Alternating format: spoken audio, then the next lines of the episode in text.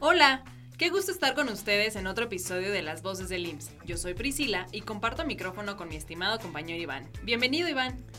Hola, Pris, mil gracias. Para mí también es un gusto estar con todas las personas que nos escuchan y claro que contigo. Aprovecho para invitar a todo el público a que nos escriban al mail yo.soy.ims.gov.mx. Ahí recibiremos sus comentarios, sus propuestas y todo lo que gusten hacernos llegar. Así que por ahora, arranquemos con todo este episodio. Yo tengo una voz. Esta es mi voz. Todos tenemos una voz. Escucha la voz. Yo tengo Tu una voz, voz. nuestras voces. Las voces del IMSS. Las Voces del IMSS, el podcast, está por cumplir dos años desde que inició la producción. Hemos compartido mucho y con muchas personas, de todos los niveles, a través de estos micrófonos. ¿O no, Pris? Totalmente de acuerdo, Iván. Todos ellos nos han compartido información y justo se acerca el 29 de noviembre, donde conmemoramos el Día Nacional de la Lucha contra el Cáncer de Próstata. Y quiero aprovechar la ocasión para recordarte sobre el cuidado de tu salud masculina. Iván, ¿tú te cuidas? Ay, Pris, este, oye, qué interesante información nos acaba de dar. No, ya en serio, sí es muy importante. Y fíjate que este tema eh, nos genera muchas dudas. Por ejemplo, ¿en qué momento debemos hacernos el examen? ¿Cuáles son los métodos más efectivos para la detección? ¿Cuáles son los tratamientos? Y aquí en Las Voces del IMSS hemos invitado a charlar con nosotros al doctor Iván Rodríguez, quien seguramente nos podrá resolver todas esas dudas. En lo personal.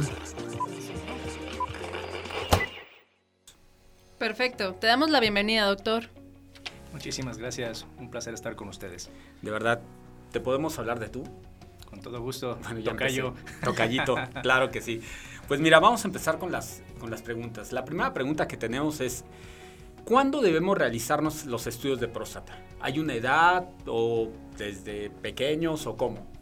Sí, desde luego, las recomendaciones no solamente nacionales, sino a nivel internacional indican una edad porque justo es donde podemos identificar el crecimiento anormal de la próstata, que es el foco principal para eh, identificar un cáncer potencial. Entonces, la edad promedio en la que nosotros tenemos que considerar los abordajes de exámenes va de los 45 a los 74 años de edad. Sin embargo, no es el único grupo. También se puede realizar a menor edad siempre y cuando se tenga también el antecedente de un cáncer en primera línea. Le llamamos primera línea cuando es el papá, es el hermano, son los hijos quienes desarrollan cáncer de próstata y este puede ser a partir de los 40 años de edad. Ok. Ok, doctor. ¿Y cuáles son los síntomas o los focos más importantes que debemos de prestar atención? Eh, es importante primero comentar que el cáncer de próstata, como muchos otros cánceres, no manifiesta síntomas en su etapa temprana, que justamente es lo que queremos identificar, un cáncer en etapa temprana. Los síntomas que pueden sugerir el agrandamiento de la próstata como un potencial cáncer son aquellos que se manifiestan de forma urinaria. Síntomas restrictivos, es decir, me cuesta trabajo orinar, el chorro de la orina es muy débil, me levanto muchas veces a orinar durante la noche, me cuesta trabajo aguantarme las ganas de orinar, porque esto implica que el crecimiento de la próstata es tal que comprime la vejiga y por tanto el chorro de la orina empieza a tener un problema. Sin embargo, hay cáncer en donde la próstata no crece y aún así tenemos un tumor maligno. Lo más frecuente es tener una próstata agrandada, se le llama crecimiento prostático benigno. Lo importante es identificar esas condiciones para tener un tratamiento oportuno y poder mitigar cualquier riesgo de desarrollar un cáncer. Ok. Oye, Tocayo, y por ejemplo, mucho se ha hablado de que una prueba de antígenos es eh, suficiente, otros dicen que es el tacto. ¿Cuál de las dos es la más recomendable o las dos o ninguna de ellas? Las dos, e incluso te voy a decir que un poquito más. El abordaje clínico de un paciente inicia con el conocimiento, el reconocimiento médico-paciente. Allí como médicos estamos obligados a desarrollar una historia clínica en donde vamos a conocer los antecedentes de cada uno de los pacientes, sus factores de riesgo. Estos síntomas que te comentaba Tocayo, Priscila, tienen que ver con situaciones anormales en el crecimiento de la próstata y le van a servir mucho al médico para identificar un potencial riesgo de cáncer. Entonces, iniciamos con un cuestionario que está validado internacionalmente, que forma parte de la normatividad institucional y sectorial en salud para el manejo del cáncer de próstata en el hombre.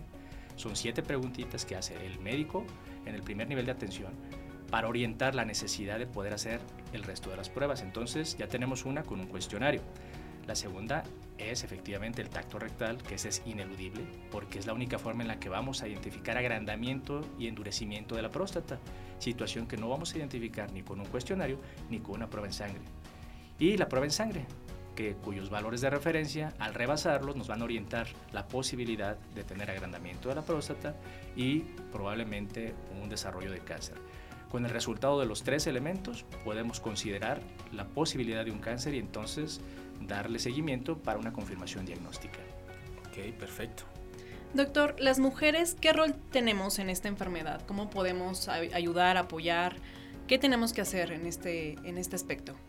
Ese cuestionamiento es importantísimo, Priscila, porque hoy día el rol social, el apoyo de red social y familiar es muy importante. La mujer es, eh, forma parte importante del cuidado de la salud. Eh, en términos de salud pública hay dos conceptos importantísimos. Uno tiene que ver con el autocuidado y otro tiene que ver con la corresponsabilidad. Autocuidado y corresponsabilidad no se pueden llevar a cabo de manera unilateral. Se requieren las fortalezas y el apoyo de familia, de amigos y en este caso la mujer como parte de este rol es importantísimo para persuadir el cuidado de- del varón en cualquiera de los roles que le toque, como esposa, como madre, como amiga. Entonces, invitar desde luego a que la mujer se entere, se preocupe y motive a la atención temprana de los varones.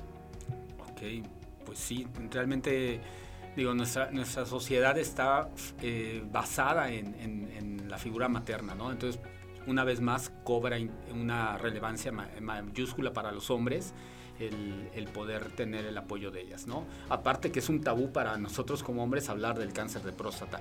Y justo vamos a hablar un poquito de esto. Necesitamos que nos digas, ¿es curable el cáncer de próstata? ¿Hay algún tratamiento? ¿O ¿Se puede prevenir? Eh, bien, curable lo es. Vamos a ir primero a la pregunta de origen respecto a la prevención. Eh, en medicina eh, visualizamos a toda enfermedad bajo el concepto de historia natural de la enfermedad. La historia natural de la enfermedad lo que significa es qué ocurriría con cada uno de nosotros a lo largo de nuestras vidas si no existiera ninguna intervención médica, si no cuidáramos la salud, si no existieran medicinas, si no, existiéramos, no asistiéramos a una consulta médica. El desarrollo de una enfermedad que se va a dar toda vez que estamos expuestos a diversos factores de riesgo y algunos otros que son predisposiciones genéticas. Esa es la historia natural de la enfermedad. Para conocerla, los médicos identificamos riesgos que van a permitir desarrollarla. Ahí es donde entra la parte preventiva. Si yo conozco que existen riesgos con una predisposición, entonces intervengo para prevenir que se desarrolle la enfermedad. Desafortunadamente para el cáncer de próstata no identificamos riesgos que podamos eliminar o mitigar para evitar la ocurrencia de la enfermedad. Lo que podemos hacer es detectarla de forma temprana. Sí nos va a ayudar tener hábitos saludables, nos va a ayudar una buena alimentación, nos va a ayudar tener una buena actividad física, para que nuestro cuerpo se proteja mejor en caso dado de que se desarrolle la enfermedad. Pero los esfuerzos en salud están orientados a la detección temprana de la enfermedad. En ese contexto, entonces, si detecto temprano, entonces ahí sí voy a permitir curarlo. Y es altamente curable el cáncer de próstata toda vez que lo identifique en etapas tempranas, con las determinaciones que los especialistas eh, sugieran en función de la etapa en la que se encuentren y de las condiciones de crecimiento del tumor y que no haya invadido otros órganos también. Ok. Ok, doctor. Y bueno, algunas recomendaciones, tips justo para la población derechohabiente. Pues la más importante es la persuasión, el autocuidado que mencionábamos, el convencimiento mismo de que es una enfermedad de las llamadas crónico-degenerativas que a lo largo del tiempo eh, han sobrepasado a las antes llamadas infecciosas. Eh, en ese contexto de la transición epidemiológica, hablamos a veces de transiciones demográficas en términos de la edad y la esperanza de vida, pero la, transición epidemiológica nos habla de ahora de qué se enferma la población, de qué muere la población para entonces dirigir nuestros esfuerzos. Es muy importante entender que las enfermedades crónico-degenerativas, incluida el cáncer, en este caso cáncer de próstata, tiene elementos importantes para identificar de forma temprana que ya hemos platicado. Reconocerlo como una enfermedad que está ocurriendo, que enferma y que puede desafortunadamente hacer letal para algunos varones, es muy importante. Entonces, persuasión, autocuidado, corresponsabilidad a nivel individual y a nivel familiar. Para lograr eso, también en el IMSS contamos con diversas herramientas para lograrlo. Desde los grupos eh, de ayuda, que los tenemos con las estrategias educativas en, el primer nivel de atención, grupos que ayudan a identificar para el hombre, que conozca su cuerpo y sus factores de riesgo, puede conocer incluso el riesgo que tiene de poder desarrollar el cáncer de próstata. Tenemos una herramienta valiosísima digitalmente llamada Chécate en línea, que se encuentra disponible en nuestra aplicación institucional llamada IMSS Digital. Al acceder allí, no necesitas ir a la clínica familiar ni a ningún hospital, no necesitas tener síntomas, basta responder las preguntas que orientan hacia una disfunción en la orina y con base en el resultado, la aplicación te arroja un resultado, si tu resultado es riesgo alto o riesgo bajo. Ya desde ese momento estamos teniendo una persuasión y se le invita a acudir a la clínica familiar. Se le da la oportunidad de agendar una cita y al acudir a la cita con médico familiar, él es el encargado de desarrollar todas las estrategias para detectar oportunamente el cáncer. En ese contexto es invitarlos a que evalúen su riesgo, y a que acudan con el médico familiar para realizar las tres pruebas que comentábamos, el cuestionario, el tacto rectal y la prueba en sangre, que los tres van juntitos y el resultado se emite de esa forma, siempre que tengas de 45 a 74 años de edad o si tienes de 40 a 44 años y desafortunadamente existió el antecedente de cáncer en tu casa. Pues creo que con eso nos, solucionaste muchas de las dudas y, has abierto, la verdad, eh, una puerta para para que los varones, y no solamente los varones, sino también las mujeres que están en contacto con nosotros, pues eh, estén al pendiente de, alguna situación ¿no? que nos pueda generar ese foco rojo. Sí, doctor, muchísimas gracias por tu información, por tus recomendaciones y no hay que dejar este tema. Eh, todos debemos de cuidarnos y seguir pendientes de nosotros mismos. Muchísimas gracias, doctor. Estoy para servirles, gracias a ustedes. Gracias, doctor. Continuamos con el programa.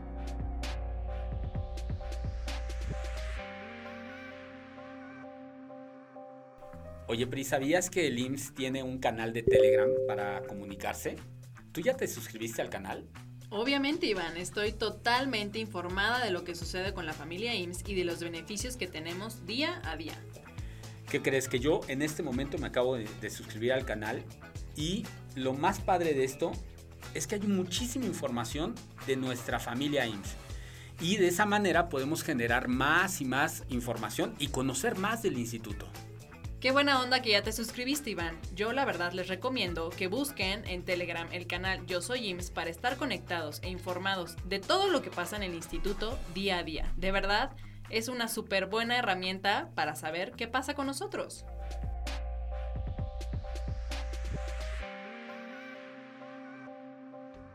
Oigan, les traigo un chisme buenísimo. Es algo aquí de, de la cabina, de los locutores. Pues miren, Pris se convirtió en mamá recientemente. Y la verdad es que pues, la felicitamos aquí. Y yo tengo una duda, Pris. ¿Qué es lo que más te preocupa de tu bebé? Muchas gracias, Iván. Pues en realidad, mucho. Su educación es lo primordial. Bueno, así como su salud, por supuesto. De hecho, él acaba de entrar a la guardería. Y la verdad me gustaría sentirme segura de que mi bebé estará saludable en todo momento en la guardería. Mira, yo creo que esa preocupación no solamente la tienes tú, sino la deben de tener todas las mamás y todos los papás. Y aquí en las voces del IMSS hemos invitado al maestro Ángel Lara a que nos platique cómo cuidan a los bebés en las guarderías del IMSS. Tips de bienestar.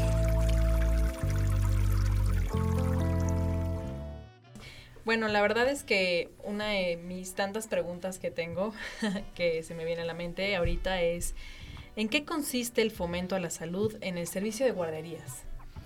Ok, mira, lo, primero que hay que mencionar en este punto es que las guarderías trabajan de una, de una manera integral.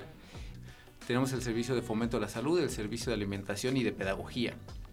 Eh, digo que trabajan de forma integral porque, eh, por ejemplo, en el caso específico de algún niño que tenga algún problema de alguna intolerancia alimentaria, eh, para que nosotros podamos adecuar la alimentación del niño, el Servicio de Fomento de la Salud le solicita a la madre una valoración médica en donde un, médico, un especialista te diga, eh, Luis no puede comer tal producto específico, hay que sustituirlo por otro, ¿no? O sea, el, el objetivo de las sustituciones es que, que la dieta, que, la, que las calorías de la dieta no se caigan. Entonces, si yo retiro algo, tengo que incluir algo que sea el equivalente, lo llamamos nosotros nutrimentalmente, para cubrir esas calorías. Pero eh, va de forma integral porque el Servicio de Fomento de la Salud le dice a alimentación cuál es el alimento que hay que retirar. El servicio de alimentación hace la adecuación en la, en la alimentación al prepararlo. No tiene identificado quién no puede comer qué, qué alimento. Prepara un alimento especial para, especial para él.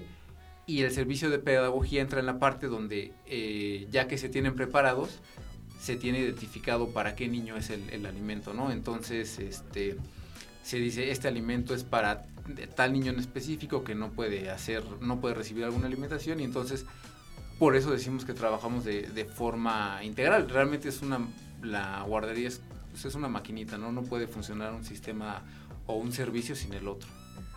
Ok, qué interesante la verdad, porque esto nos dice que hay un verdadero trabajo en equipo en las guarderías, ¿no? Decir, Oye Luis, ¿y cuáles son los cuidados preventivos que se enseñan en la guardería a las personas usuarias del servicio? Me imagino que hablamos aquí de los niños, pero también de los padres, ¿no? Claro. Sí, mira, eh, de hecho, parte integral de, de- de este de la educación que se da en las guarderías, porque gran parte del- de lo que se hace en guarderías es eh, infundir hábitos, que, los niños se quedan para, para toda la vida, ¿no? Entonces, eh, por ejemplo, eh, siguiendo con lo que les decía de trabajar de manera conjunta, cada que los niños van a recibir sus alimentos, se les lava las manos. El servicio de, pedagogía los traslada a los, a los lavabos, se les lavan las manos, se trasladan a, la, a las salas de usos múltiples, que es donde reciben sus alimentos. Eh, reciben la alimentación, mientras están recibiendo la alimentación, pues los encargados de cada servicio lo están, este, están monitoreándolos y terminando se hace otra vez el lavado de manos y el, y el cepillado de dientes. Pero esto mismo se permea, se permea a los padres. Se, eh, se les dice aquí en las guarderías como tal, se, se, se trabaja en la parte del lavado de manos y lavado de, de dientes con, con los alimentos. Ya ahorita en el tema específico de, del COVID y más allá de eso, ahorita en la época invernal, se está reforzando el uso de, cubrebocas eh, por, por tema de, de enfermedades estacionales, el, el- este, el lavado de manos y en la parte de alimentación también se refuerza el consumo de, de frutas, verduras, este, para justo para, para reforzar el, el sistema, el sistema inmune, ¿no? Eh, Luis, otra pregunta. ¿Cómo podemos aprender a llevar una alimentación correcta para las niñas y los niños en casa? Justo. Mira, eh, en este punto, por ejemplo, cuando siempre que alguien in- inscribe a su niño en la, guardería, uno de los como requisitos para que ingreses es tomar una plática de nuevo ingreso en la cual se te explica cómo es, cómo es la alimentación. ¿no? Y por ejemplo, si son niños, eh, niños pequeños, eh, una de las cosas en las cuales estamos trabajando muy fuerte ahorita es en la, en la práctica y la promoción de la lactancia materna. Eh, ahorita está- es- manejamos lactancia materna hasta los seis meses de forma exclusiva. Quiere decir que el niño no debe recibir otra cosa, ni siquiera agua. Y, y estamos trabajando eso en las guarderías. Entonces, si tenemos una madre que quiere practicar lactancia materna directa o indirecta, o sea, ya sea que ella vaya, acuda a alimentar a su hijo o nos entregue la leche a nosotros, estamos trabajando en esa parte. Es hasta los seis meses de forma exclusiva y de los seis meses en adelante, o sea, la, Organización Mundial de la Salud lo recomienda hasta los 24 meses o más. Y hoy en día tenemos casos donde hay mamás con niños de 35 meses que acuden todavía a alimentar a sus hijos, ¿no? Entonces, esa parte se les, eh, es uno de los temas que se toca cuando el niño va a entrar a la guardería. Eh, también se les explica cómo es el esquema de introducción de alimentos, que lo llamamos alimentación complementaria, que va de los 6 a los 12 meses. Y se llama alimentación complementaria porque la leche materna como tal deja de ser insuficiente en calorías y en energía para, para nutrir al niño y para, que, para favorecer su desarrollo. Entonces se empieza con la introducción gradual, gradual de alimentos para, pero el, el hecho de que se introduzcan estos alimentos no quiere decir que se va a retirar la leche. Conviven durante seis meses hasta los 12 que es cuando ya, ya los incorporamos a una dieta normal, que es el, el régimen que nosotros manejamos en las guarderías como normal, en donde el niño ya consume todos los alimentos que le fueron presentados de forma gradual y entonces este ya eh, el- la alimentación que tomamos de los 12 meses en adelante es una alimentación eh, únicamente el único líquido que se recibe es, es agua simple además de bueno de la leche y las fórmulas dependiendo de la edad este, tenemos una alimentación basada en, en alimentos naturales. Como tal, no tenemos hoy en día en la, en la alimentación nada procesado. Incluso los purés se preparan de forma artesanal. O sea, aprovechamos que en todas las guarderías tenemos gente dedicada a eso. Tenemos un espacio, tenemos una, un asesor de nutrición, eh, tenemos el, personal específico para eso. Entonces, los purés de avena se preparan a partir de avena natural, no es el polvo de avena, o sea, el arroz, el puré de arroz es a partir de arroz integral. Entonces tenemos toda esta parte de cereales integrales, eh, ácidos grasos esenciales, por ejemplo, se les cuando son purés de proteína de origen animal, de, de- de pollo de- o de res, se les agrega aceite de oliva. O sea, esta, eh, aceite de oliva también tenemos en niños mayores ya el consumo de, de crema de cacahuate, de aguacate. Y esto quisimos transmitírselo a las familias porque también recibíamos esas preguntas, ¿no? Que los papás nos decían, bueno, es que aquí le dan de comer eso, pero yo salgo de aquí, llego a casa y no sé qué hacer. Entonces eh, desarrollamos una guía de alimentación para la familia.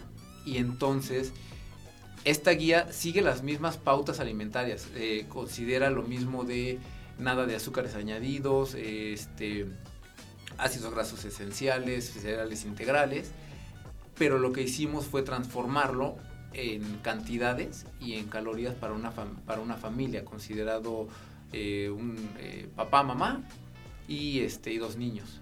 Eh, ¿Los papás cómo se enteran de lo que comen eh, sus hijos durante la guardería? ¿Hay algún menú que exponen en la guardería? ¿Se los mandan o...? Sí, de hecho, todos los días en el vestíbulo de las guarderías tenemos una charola muestra Ya. en la cual se, bueno, tenemos dos charolas muestras, perdón. Tenemos una charola en la cual se expone lo del régimen de los niños de complementario 3, que son niños que van de los 8 meses a los 9 meses. Entonces se prepara y se expone en, en la, bueno, por cada tiempo de alimentación, por desayuno, comida y merienda, se preparan, se exponen para que al momento que el padre llegue a dejar a su hijo en la mañana del desayuno o cuando lo vaya a recoger, ve que, que comió y aparte se pone el, eh, en, en físico, ¿no? Se imprime la hoja, dices, hoy tu hijo va a comer tal cosa en la mañana y tal cosa en la, en la comida y en la merienda. Qué actividades puedo hacer con ellos. Entonces, creo que en las guarderías hacen, o sea, todo es lúdico, ¿no? Como juegos y todo eso, la estimulación y demás. Sí, mira, y qué bueno que lo preguntas porque ya se me estaba pasando. Tenemos eh, una estrategia que se llama comunicación con padres.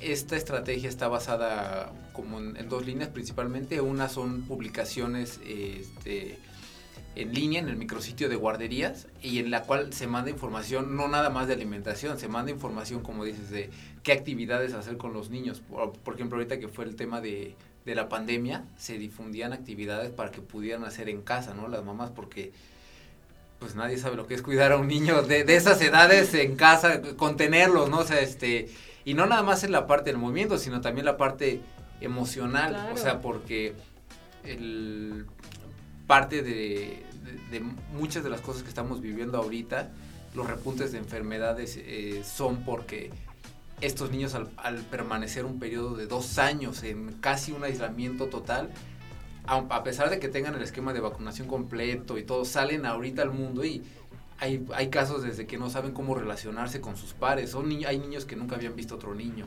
O sea, suena un poco extremo, pero sí hay casos así real.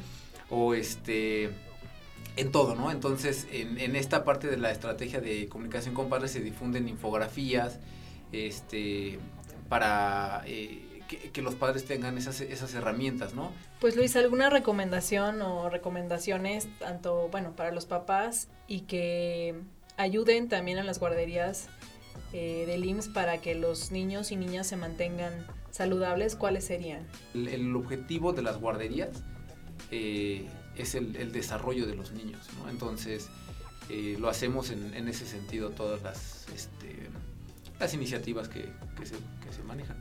Perfecto, Luis. Pues muchísimas gracias. Eh, quedo más tranquila y segura de que mi bebé va a estar muy bien en las guarderías del IMSS. Muchísimas gracias por la información. Y pues muchísimas gracias también, reitero el, el agradecimiento. Gracias Luis por tus comentarios y sobre todo, como, como dice Pris, ¿no? Darle tranquilidad a las mamás y a los papás de que sus hijos están bien cuidados dentro de las guarderías Sims. Las instantáneas. Hola familia IMSS, yo soy Aida y compartiré con ustedes estas instantáneas. Durante el Mundial de Fútbol México 70, la selección de Brasil se alojó en las instalaciones del Centro Interamericano de Estudios de Seguridad Social ubicadas en San Jerónimo. En 1959, el IMSS hizo que México se convirtiera en el primer país del mundo en ofrecer un seguro médico a deportistas. El Centro Vacacional Huaxtepec fue sede de la concentración de la selección mexicana de natación en las Olimpiadas de México 68. Gracias y hasta la próxima. Está súper interesante esto de los datos del IMSS, ¿no? De esta de las instantáneas. ¿Tú ya lo habías escuchado? No, la verdad no sabía. Me encantan, me encantan las instantáneas siempre que las escucho. Porque aprendo cosas que, la verdad, ni idea. Pero bueno, ¿qué crees, Iván? Ay, no me digas, Pris. Mm, sí, así es. Hemos llegado al final de este episodio. Pero no hay que estar tristes, ¿eh? Está bien, intentaré no ponerme triste y mejor preparamos el siguiente episodio. ¿Cómo ves? Me parece perfecto, Iván. Nos alistaremos para el próximo. Pero les recuerdo que pueden ponerse en contacto con nosotros a través del mail yo.soy.ims.gov.mx. Leeremos todos y cada uno de sus comentarios. Por favor, escríbanos. Y bueno, llegó el momento, Pris, como lo dijiste. Yo soy Iván Cabañas. Y yo soy Priscila Celaya y esto fue Las Voces del IMSS.